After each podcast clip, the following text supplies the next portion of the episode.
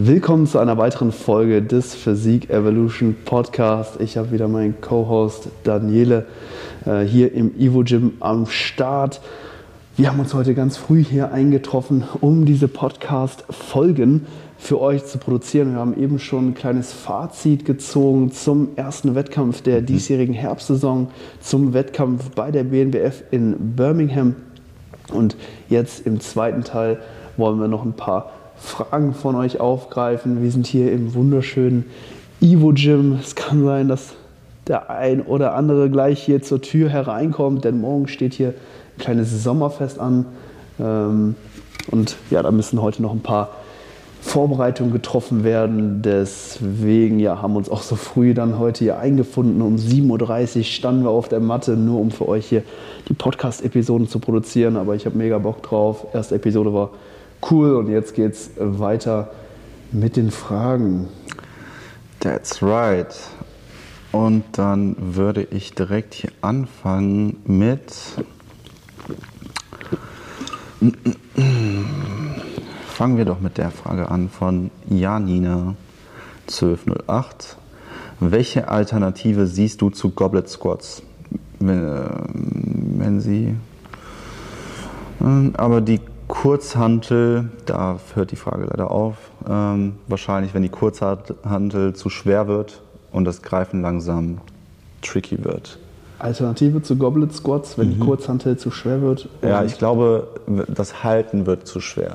Ja. Ähm, also grundsätzlich gibt es da super viele verschiedene Varianten. Ja. Goblet Squats natürlich eine Möglichkeit, die, die, die Oberschenkel zu trainieren, ist jetzt bei mir in der Hypertrophie-Hierarchie, was Quad-Übungen angeht, jetzt nicht besonders weit oben, weil eben genau das Problem, was du gerade angesprochen hast, dass das weil das eben oftmals zum limitierenden Faktor wird. Also es sind nicht die Quads, die am Ende des Satzes aufgeben, sondern du kannst es halt einfach äh, irgendwann nicht mehr halten. Richtig. Ganz, ganz wichtig, witzig, während der Corona-Hochphase, als ich im Home Gym äh, trainiert habe, da habe ich ähm, Blood Flow Restriction Goblet Squats oh, gemacht. Was, was, hast du benutzt für die Blood Flow Restriction? Ähm, ja, so, so, so, so Bänder. Wrist, Wrist Wraps? Nee, nee, ich hatte tatsächlich so äh, Venenstauer-Bänder oder so dafür. Ich habe mal einen BFA-Workout gemacht mit einem Kollegen und wir haben Arme trainiert. Oh, das ja. war hart. Also Fühle ich, fühle ich. Habt ihr denn auch nach, nach so einem Blood Flow Restriction Protokoll trainiert oder einfach ganz normale Straight Sets gemacht? Straight normal? Sets, Straight ja? Sets. Wir haben, ähm, also einer hat immer gearbeitet natürlich, der andere hat das so, so ein bisschen äh, sich angeschaut und dann halt immer supported. Ähm, wir haben dann äh, normale Bizeps Curls gemacht, entweder mit SZ-Stange oder Kurzhantel, was auch immer. Und dann haben wir halt ähm, nach einer Zeit die halt aufgelöst und dann noch ein paar Sätze nochmal drauf gemacht, ein paar mhm. Reps. Ja, ich habe damals auch so ein ich sag mal, Standardprotokoll, BFA-Protokoll verfolgt. Ich habe einen Aktivierungssatz gemacht mhm. in einem sehr hohen Wiederholungsbereich, 30 Wiederholungen. Dann ähm, kurz, äh, ich glaube, 30 Sekunden Pause. Mhm. Und dann habe ich äh, nochmal drei ähm, Sätze mit jeweils 15 Wiederholungen ungefähr gemacht, mit ja. jeweils 30 Sekunden Pause das war die Hölle. ähm, das war so mit das, das Schlimmste, glaube ich, was ich bisher so in meiner Trainingskarriere gemacht habe. Habe, äh, ja, wie gesagt, zu dem Zeitpunkt mit meinem mit einem guten Kumpel von mir in seinem Keller in unserem Home Gym damals trainiert. Mhm. Immer wenn wir zusammen Beine trainiert haben, hat er halt immer noch so Kniebeugen, so Halber-Kniebeugen mit der Langhantel, Kreuzheben noch mitgemacht. Mhm. Und dann war er relativ schnell weg. Und den Scheiß hat er sich nicht gegeben. Ich war dann wirklich ganz alleine in diesem Keller und das war wirklich die pure Hölle. Äh, nicht, also weil die Quads so krass gebrannt haben, es war bei mir vielmehr die Lunge, oh, okay. das kardiovaskuläre System okay. und ähm, auch einfach die Anforderung, wie wahrscheinlich bei dir auch, Janina, die Hand einfach oben zu halten, also ja. auch so der Upper Back und auch so ein bisschen die Schultern einfach ne, durch diese äh, Kurzhante, die man da vor der Brust hatte. Das war wirklich das Schlimmste. Also für mich ähm, ist das nicht so richtig aufgegangen. Es war mehr so eine Willensprobe als jetzt wirklich mhm. eine, eine, Challenge für die Quads. Und ähm, das habe ich tatsächlich auch dann nicht allzu lange gemacht. Ähm, aber ja, war eine interessante Erfahrung und da bin ich halt eben genau auf die Limitation gestoßen, die du jetzt auch erfährst. Deswegen ähm, für mich eigentlich jetzt keine Must-Have-Übung, aber wenn man sie natürlich machen will, was auf jeden Fall legitim ist. Jeder hat da seine Präferenzen. Ja, dann ähm, ja, muss man natürlich irgendwo nach Wegen suchen, wie man die Quads halt idealerweise dann doch zum limitierenden Faktor machen kann. Und ja, ich glaube, das ist aber ab einem gewissen Punkt einfach nicht mehr möglich, weil ich meine, was, was, was willst du machen? Man kann vielleicht die Hand irgendwie anders halten. Man, man könnte halt mit Straps ähm, versuchen, die Kurzhanteln, man könnte sogar zwei Kurzhanteln vorm Körper halten, unter sich, unter den Beinen und dann äh, auch einen Squat ausführen, der dem Goblet Squat ähnelt. Mhm. Aber ähm, natürlich hätte man trotzdem eine andere Kurve, die man da läuft, weil man dann nicht mehr in dieser aufrechten Position ist wie im Goblet Squat. Es gibt halt Du natürlich auch unfassbar breit stehen, damit du wirklich. wahrscheinlich ja. Es Also wäre schon fast so ein Sumo Squat. Sumo-Squat, ne? Aber das ist mir auch äh, jetzt als erstes in den Sinn gekommen. Du müsstest dich zum Beispiel auf eine Erhöhung stellen, Ja. links und rechts, und dann Genau. könntest du die Arme halt eher gestreckt halten und müsstest sie halt nicht äh, eben beugen und hättest dann die Hanteln halt eher ähm, unter dir Richtig. als jetzt eben an der Brust. Es, es ähnelt schon fast wieder ein Belt Squat. Also wenn man auf der Erhöhung ist ne, und man hat das Gewicht, was einen runterzieht jetzt Ja. zum Boden, ähm, dann wäre das schon, also jetzt mit den Kurzhanteln ist es jetzt nicht unbedingt eine Belt Squat, aber von der, von der, vom Bewegungsmuster würde man eh eine Ähnlichkeit ziehen. Belt Squats. Belt beste Squats, Alternative eigentlich, Ja. die ich, wie ich finde, dem Goblet Squat ähm, recht nahe kommt. ja, ja. Ähm, aber grundsätzlich auch alle anderen äh, Kniebeuge-Varianten. Ja, also ob man, ob man das jetzt mit einer Langhantel oder mit einer Kurzhantel macht, ähm, isoliert vielleicht äh, Bulgarian Split Squats, ne? ist auch eine Option, wenn man da äh, quad-dominant arbeiten möchte. Sissy Squats könnte man versuchen, vielleicht an der Smith Machine. Ja. Ähm, ja. ja, also alle, grundsätzlich einfach alle anderen Quad-Übungen. Al- Also an Übungen wird es nicht äh, scheitern. Da gibt es äh, echt genug von. Muss Ja. man halt nur schauen, welche dann, äh, dann den Reiz, wo man halt den Reiz hat, den man halt sich wünscht und Mhm. oder auch den Spaßfaktor. Ja. Schau, dass du deine Oberschenkel wirklich zum limitierenden Faktor machen kannst und dass sich dann eben nicht die Stabilisation im oberen Rücken oder, oder die Griffkraft oder sowas limitiert. Und Richtig. das sind halt einfach ähm, Dinge, die bei Goblet Squats relativ schnell eben auftreten können. Definitiv. Ähm, ja, deswegen schau dich da einfach mal nach anderen Quad-Übungen um. Ja. ich. So, vielen Dank für die Frage. Danke, Janina. Ähm, dü, dü, dü. Hier kommt von Elisa Lilly. Ähm, als Anregung eine Podcast-Folge über die Bedeutung von Fett im NBB, Natural Bodybuilding und den Impact auf den Hormonhaushalt differenziert Frauen und Männer wäre mega. Ja, also Fett, ähm, ich gehe mal davon aus, dass du jetzt Körperfett meinst, ist natürlich die Lebensversicherung des Körpers. Ja. Für den Körper essentiell und dementsprechend auch sehr, sehr wegweisend. Ähm, der Körper merkt schnell, wenn Fettreserven abgebaut werden und er ist ziemlich gut darin, entsprechende Hormone dann auch zu regulieren. Wir haben ja zum Beispiel unsere Hungerhormone Grelin und Leptin. Lepti, äh, Grelin sorgt dafür, dass ähm, du äh, hungrig wirst oder ähm, dass dein Appetit steigt und Leptin sorgt für ein Sättigungsgefühl und wenn der Körper jetzt merkt, okay, Körperfett geht runter, dann wird er dafür sorgen, dass Grelin erhöht wird, dass du also mehr Hunger hast und Leptin nach unten geht, du also weniger gesättigt bist.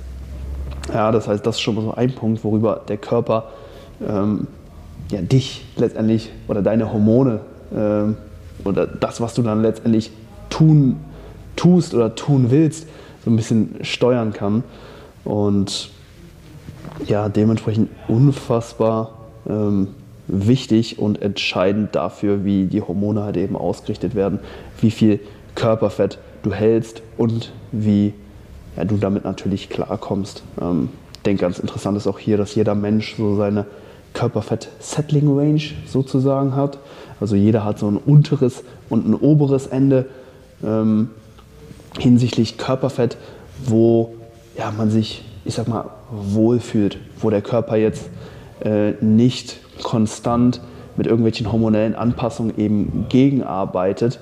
Und in dem Bereich kann man sich, denke ich, gut bewegen, wenn man den Körper jetzt sowohl nach unten also, oder, äh, als auch nach oben hinaus, ich sag mal, so ein bisschen drücken will, dann wird er natürlich damit ähm, ja, Resistenzen dann letztendlich reagieren. Und dann äh, ja, werdet ihr das merken. Jeder, der schon mal eine Wettkampfvorbereitung gemacht hat, der weiß das.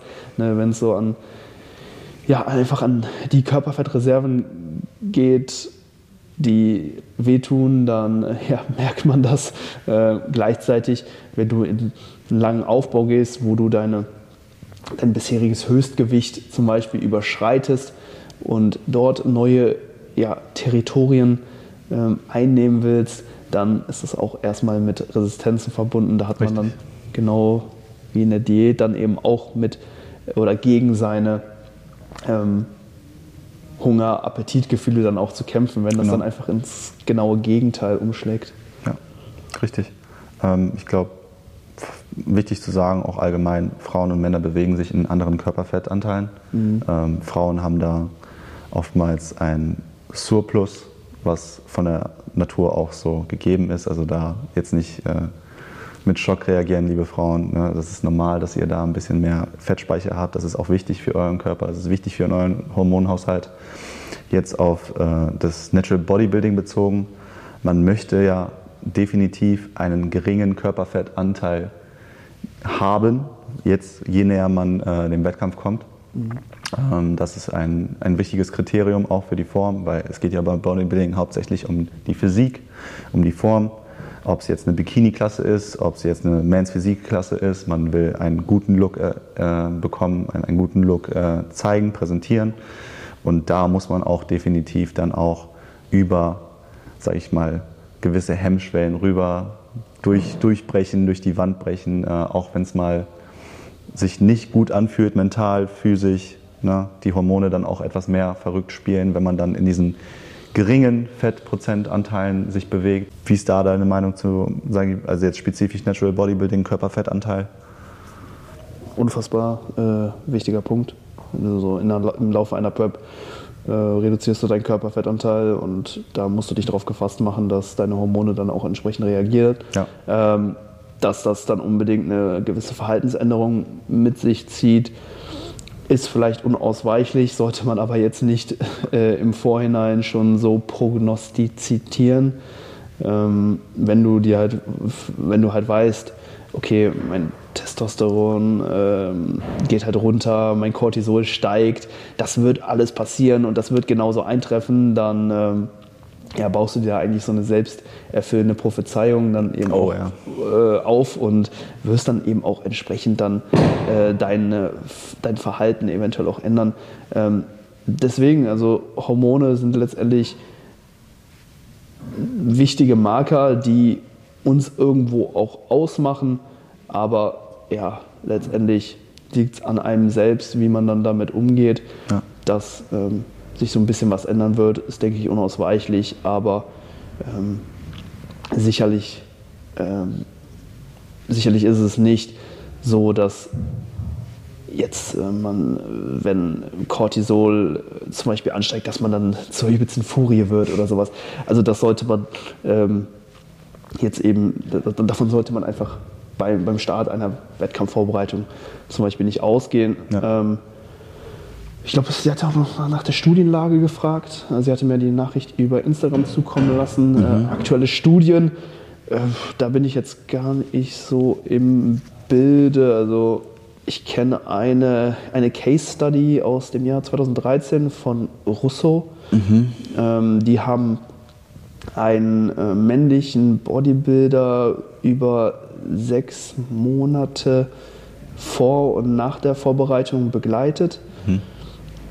Und bei ihm konnten sie einen Rückgang des Testosteron feststellen, der wirklich massiv war. Ich Okay. glaube, so von 9 Nanogramm pro Milliliter ging der Testowert runter auf 2, Komma irgendwas. Wow. Also es ist wirklich um ein Vielfaches gesunken, aber im Nachgang auch wieder angestiegen. Also die Hormone, die erholen sich dann auch wieder, recovern. wenn ihr die Recovery-Phase ordentlich durchzieht. Das ist natürlich super wichtig nach einer Wettkampfdiät, dass ihr dann eine ordentliche Recovery-Phase eben auch durchlauft und ja, schnell dann auch äh, schnell und kontrolliert dann auch wieder normal werdet, was dann zumindest die Hormone eben angeht.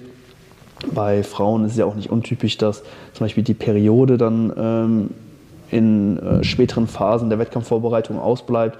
Diese äh, wird sich auch dann wieder ganz normal einstellen. Und ja, deswegen, also Dinge können wirklich den Berg, runter, den, den Berg runtergehen im Laufe einer Vorbereitung, werden sich dann aber auch im Nachgang wieder erholen. Das sollte einem bewusst sein und Ja. ähm, ja, wichtig einfach gut, äh, gut viel Zeit einplanen für die Vorbereitung, vielleicht Richtig. von Extremen äh, gerade gegen Ende hin dann, dann absehen. Ne? Wenn ihr schon wenig Körperfett habt und dann noch viel trainiert, viel Cardio macht und das dann nochmal mit einem richtig großen Defizit äh, kombiniert, das kann tatsächlich problematisch sein. ist nicht ohne. Aber ähm, ja, wenn man das Ganze schlau angeht, genügend Zeit einplant, dann passt das auf jeden Fall. Ja, Der erste Kandidat ist am. Start. Rosi, was geht? Moin. Klar, Bro. Grüß die, grüß die Leute mal. Ja, zwei, zwei dog? Rosi. Ja, ich wollte nicht, Das ist, Geht, Bro. natürlich nicht crashen. Nee, Alles klar, läuft Ja, alles? ja, bei dir? Ja, wir haben ja auch ein bisschen überzogen. Der Parser hat ja schon gesagt, ihr kommt um neun. Perfekt. Alles gut, wir sind gleich durch. Danke dir. Perfekt. Ähm. Elisa, vielen Dank für die Frage. Auf jeden Fall. Viel Erfolg, wenn es äh, für dich dann auf die Bühne geht. Definitiv. Auch von mir. Ähm, so, dann nehmen wir mal die nächste Frage in Angriff. Die kommt von Chris Seid. Ähm, hast du Tipps, um ein eigenes Online-Coaching aufzubauen und wie man Kunden bekommt? Ich glaube, du als Online-Coach, du könntest da ein bisschen von deinem Werdegang erzählen, wie du das gemacht hast, wie die ersten Schritte bei dir waren. Ähm, ich glaube, das wäre sehr interessant. Ja. Chris, vielen Dank für, den, für die Frage. Ähm, wie habe ich das Ganze gemacht? Wie habe ich mir das aufgebaut? Erstmal mm, ja, mache ich den Sport ja, schon ein paar Jahre.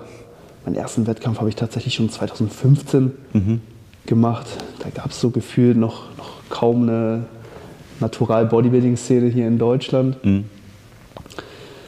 Und ja, die Passion von meiner Seite war immer gegeben. Ich denke, das ist so eine Grundvoraussetzung.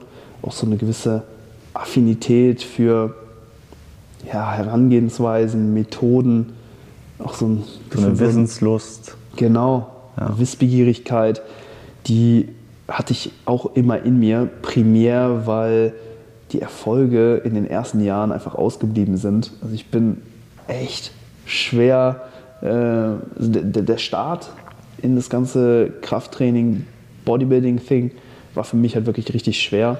Ich war überhaupt nicht talentiert und musste mir das wirklich hart erarbeiten. Und weil ich halt gemerkt habe, ey, ich gehe ins Training und ich mache und ich tue, aber die Fortschritte sind halt nicht so schnell, wie ich sie mir eben erwünscht hätte.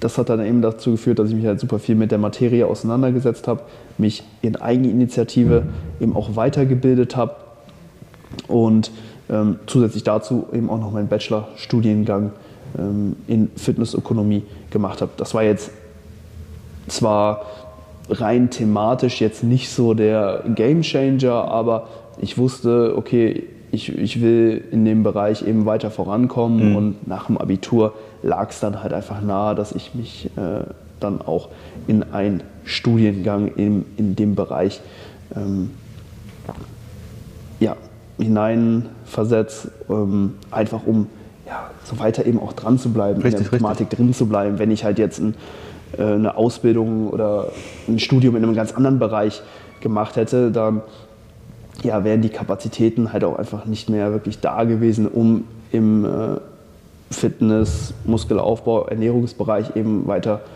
äh, voranzukommen. Deswegen der Fokus war immer eben auf diesem Sport und darauf, mich in diesem Bereich eben weiterzuentwickeln. Hm. Und genau, ich habe immer fleißig trainiert, super viel Content konsumiert, auch englischsprachigen Content.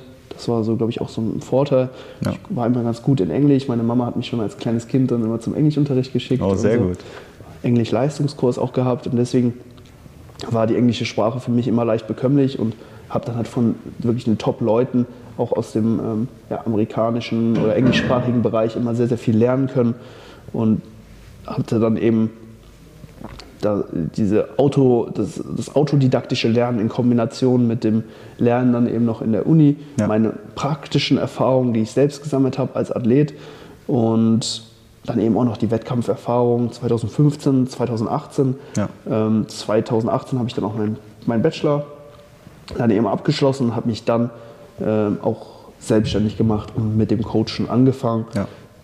hatte, z- äh, ich hatte zum Glück schon so eine ja, kleine Reichweite bei, bei Instagram, weil ich meinen Weg bis dahin auch immer so ein bisschen geteilt hatte und konnte diese Reichweite dann in Kombination mit einem sehr, sehr niedrigpreisigen Coaching-Angebot Ja. dann noch nutzen, um direkt von Tag 1 eine gute Klientenbase dann auch zu haben, wo ich dann natürlich auch ähm, eben lernen konnte, und mich als Coach weiterentwickelt habe. Das ist natürlich ein ganz, ganz wichtiger Punkt. Ja. Dieses ganze theoretische Wissen, ne, die Studienlage und Richtig, so weiter, richtig. die bringt dir nur bis zu einem gewissen Punkt einfach was. Ich meine, das ist vielleicht so ein guter Startpunkt für, für viele, Mhm. wenn du weißt, okay, so und so ähm, haben eben die Probanden in den, in den Studien abgeschnitten. Aber das ist halt wirklich nur der Startpunkt. Von dort aus musst du dann die Herangehensweisen, die Methoden an das Individuum, an die Situation, an die Präferenzen und so weiter anpassen. Und ja, du brauchst natürlich viel, ganz, ganz viel praktische Erfahrung als Coach. Ansonsten bist du halt einfach nur ein Nerd. Ja, und ähm, deswegen ist es super Punkte. wichtig, dann eben auch schnell ja, praktische Erfahrungen dann tatsächlich auch sammeln zu können. Und ich, das ist halt für viele einfach nicht leicht. Also bei mir sind, denke ich, auch viele Dinge einfach zusammengekommen, die mir den Start auch so ein bisschen erle- erleichtert haben. Ja. Ich hatte direkt eben, wie gesagt, einen guten Kundenstamm, äh, mit dem ich arbeiten konnte, wo ich ganz viele wichtige Erfahrungen sammeln konnte. Aber ja, die Kundengewinnung ist, denke ich, für die meisten Coaches gerade zu Beginn erstmal so ein bisschen der Knackpunkt. Und ja, wie eben schon gesagt, für mich war das Sprungbrett so ein bisschen die Social Media Präsenz, die Reichweite, die ich darüber eben auch hatte. Ja. Und ich glaube, das ist heutzutage auch unabdingbar. Ja. Es gibt so zwei Möglichkeiten. Also entweder bist du halt eine Ikone in deinem Fitnessstudio und jeder kennt dich so als den Guy oder, oder das Girl, das halt voll den Plan hat und äh, Leute coacht und ähm, Erfolge äh, generiert. Ja. Oder du bist halt, du bist das, aber halt eben online. Ich denke, so die. Also viele wichtige Punkte, die du da gerade aufgezählt hast. Ähm, Ich glaube, ein paar Faktoren kann man auf jeden Fall nochmal wiederholen. Es ist im Prinzip die Wissenslust, dass man immer lernfreundlich ist, dass man Freude hat dabei, immer wieder was Neues sich selbst beizubringen in der Thematik, in der man sich jetzt befindet, sagen wir jetzt Fitness- und Online-Coaching. Dann auch immer on top of the game zu sein, immer sich die neuesten Studien anzuschauen. Die meisten Studien sind halt in Englisch, da muss man halt schon ein bisschen sprachenaffin sein und halt Englisch verstehen und oder sprechen, muss jetzt nicht unbedingt äh, großartig sein, aber dass man sich da ein bisschen äh, reinfuchst. Ähm, auch ein wichtiger Punkt. Moin. Moin.